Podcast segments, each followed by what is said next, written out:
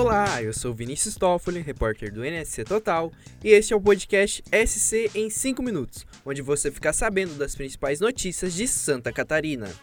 E vamos aos destaques desta terça-feira, dia 14 de março de 2023.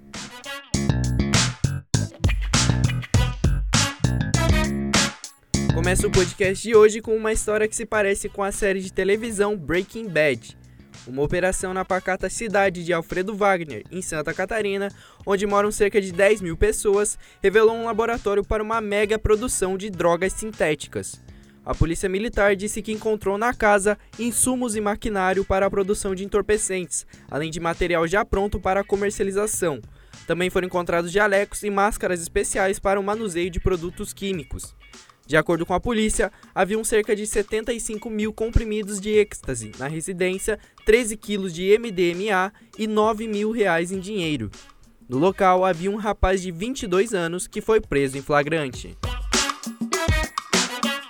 Em reportagem exclusiva, o NSC Total contou a história de três indígenas guarani, da aldeia Piraí, em Araquari, que estudam licenciatura intercultural indígena na Universidade Federal de Santa Catarina, em Florianópolis.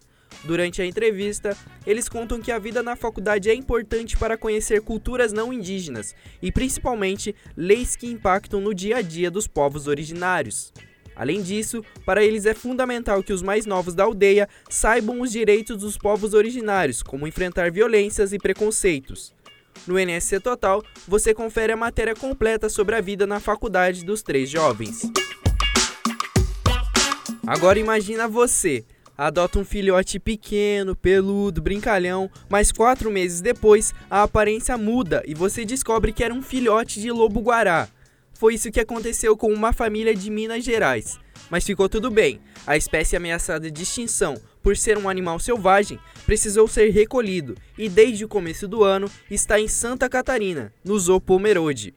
Hoje, o lobo-guará vive em um espaço com árvores frutíferas, arbustos, toca, lago e outros elementos de seu ecossistema. O pequeno recebe frutas, legumes e uma mistura de carne nas refeições.